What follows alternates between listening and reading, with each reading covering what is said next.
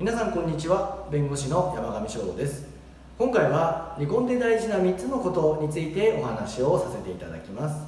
離婚を考えた時ですねこの今からお話しする3つのことに整理して考えていただくと非常に、え思考が整理されて分かりやすいんじゃないかと思いますので是非ご参考にしていただければと思います。まずですねあの離婚を考えた時3つ考えないといけないことというのがあるんですがそれはまずですね1つ離婚できるかどうかということですね。それから2つ目はお子様のこと。それから3つ目がお金のこと。ということになります。以下順にお話をさせていただきます。まず1つ目ですね離婚できるかどうかというお話なんですがあの日本の場合はですね夫婦双方がお互い離婚に合意して離婚届を作って役所に提出すれば離婚が成立しますのでお互い合意していればですねそんなに問題は大きくありません。非常に簡単に離婚することができます。ただあの夫婦のですね片っぽが離婚に反対している場合ですねこういう場合には離婚の原因っていうのがないと最終的には離婚できないということになります。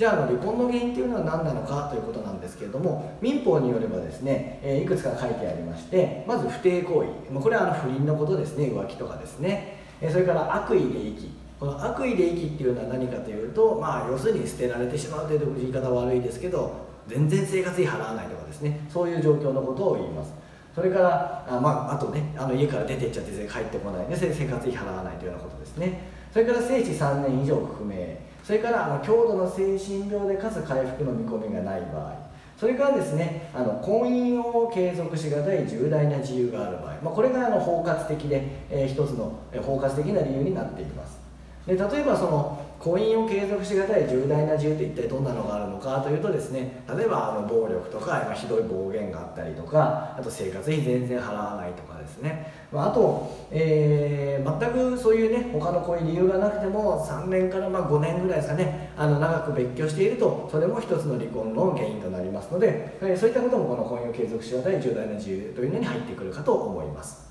ただあのこの離婚の原因というのはただありますって言ってるだけじゃダメで最後裁判になった時は証拠で証明しないといけないんですね。ではどういったものが証拠であるのかというとですね例えばこの不貞行為不倫ですね。こういうのは、まあ、あの別の動画も用意しているんですけれども簡単に言えばあの今よく出てくるのはメールですね。他の人とのメール。それからあの写真ですとかあと探偵さんが現場を撮ったところとか、まあ、それからですねあの録音とか録画とかそういったものが証拠になることもあります。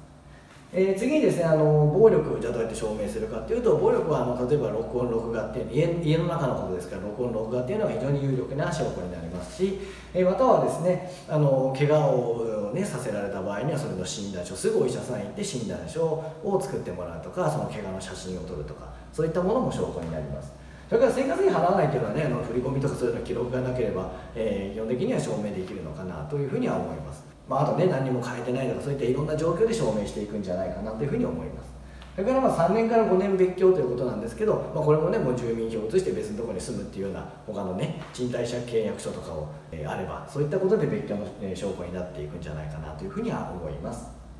まあ、こういった形でですね離婚の原因を最終的に証明すれば相手が離婚に反対していても離婚できる可能性が、え出るということになります。ただあのですね自分の方が離婚の原因作っておいていやこういった理由がね向こうにもあるから離婚したいって言ってもこれはちょっとですね原則としては、えー、ダメというような裁,、えー、裁判例がありますのでそこはちょっと注意しないといけないということになります。まああくまで原則なんで、えー、例外的に離婚できる場合もあります。2番目はお子さんのことということになりますけれどもこれにはあの親権と養育費という問題があります。親権というのは簡単に言えば離婚した後お子さんとどちらの方が一緒に住んでお子さんの面倒を基本的に見るかという権利になります。現在日本ではあの単独親権といって離婚した後片方の親の方が親権者というふうになります。もう片方の方は親権は持たないということになります。であの親権を持たれた方というのは持ってない方の方に養育費というのを請求できることになります。毎月いくらとかですね。で親権を持てなかった方は、えー、持っている方に対して、えー、例えば子供と会わせてほしい。要するに面会交流をする権利というのがあります。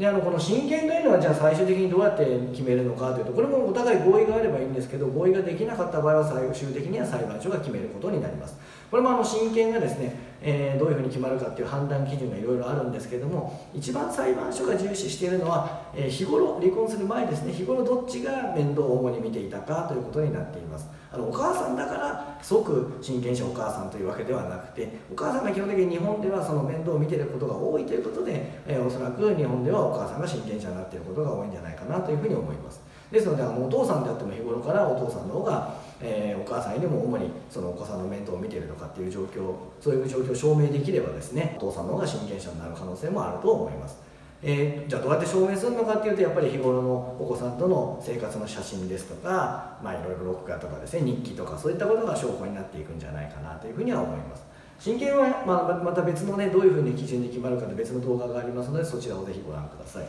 この養育費もですねあのお互いに合意できればそれで決まるんですけれどもその額で決まるんですけれどもお互い合意ができない場合というのは裁判所が基準をすでに発表しておりますのでその基準に当てはめてお互いの収入をですね、え証拠で明らかにしてでその収入に従ってこう、まあ、チャートになってるんですけどそれで、え最終的に最低限の養育費というのを決めるという方式になっております。で毎月いくらっていうふうに決まります。で、えー、面会交流、まあ、ここにちょっと書いてないですけど面会交流もどういうふうにするかというこれもあくまでもお互い合意でいろいろ最後決めるんですけれどもまあ目安としては月1回という方が多いんじゃないかなというふうに思います。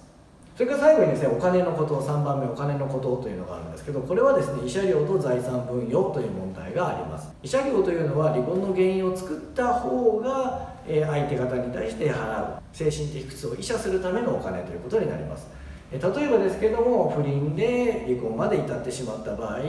一般的には200万円から300万円ということが多いかと思われます。で慰謝料についても別の動画作っておりますのでぜひそちらもご参考になさってください。それからあの財産分与なんですけども財産分与というのは基本的には結婚期間中にできた財産を真っ二つに割るというのが原則というふうになっております。えー、例えば奥さんが主婦の方であってもですね、えー、結婚期間中に旦那さんが作った、えー、資産、まあ、そういったものは基本的に旦那さん名義でも全部半分にする。基本的には半分にするということになっています。もちろんあの特別なね旦那さんの本当特殊な才覚で資産がものすごく増えたような場合っていうのはですね、え半分ずっこではないというふうにはなる。そういう例外もあるんですけど基本的には半分ということになっております。ただこの財産分野なんですけどどういうふうに具体的に分けるのかっていうとやっぱりお互いですね相手の財産が分かってないとこれですね難しいところがあるんですね、えー、相手がいくらですねここに財産があるっていうふうに言ってもですねそれ見つけられないと結局難しいということが起きてしまいます。